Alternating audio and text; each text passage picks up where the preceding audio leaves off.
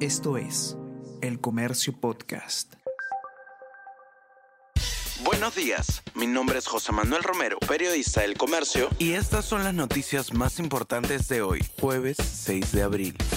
Justicia de Estados Unidos ordena recluir a Toledo en la cárcel hasta su extradición. Juez de Corte de California determinó que el expresidente se entregue mañana en San Francisco, revocó su fianza y devolvió custodia al cuerpo de alguaciles de ese país.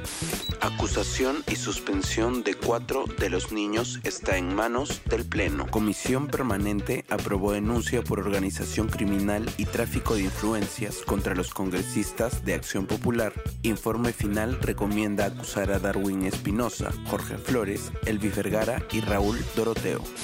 El TC ha recibido seis recursos que buscan liberación de Pedro Castillo. Pedidos de habeas corpus fueron presentados ante el tribunal por terceras personas y cuestionan la detención del expresidente luego del golpe.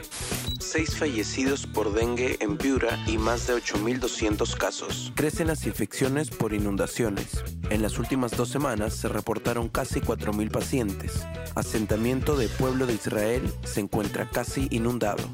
La U debuta en la Sudamericana con triunfo 1-0 sobre Gimnasia en Argentina. Con gran actuación de Piero y Nelson, además de la seguridad Riveros, Universitario venció 1-0 a Gimnasia en el Bosque en su debut en la Sudamericana.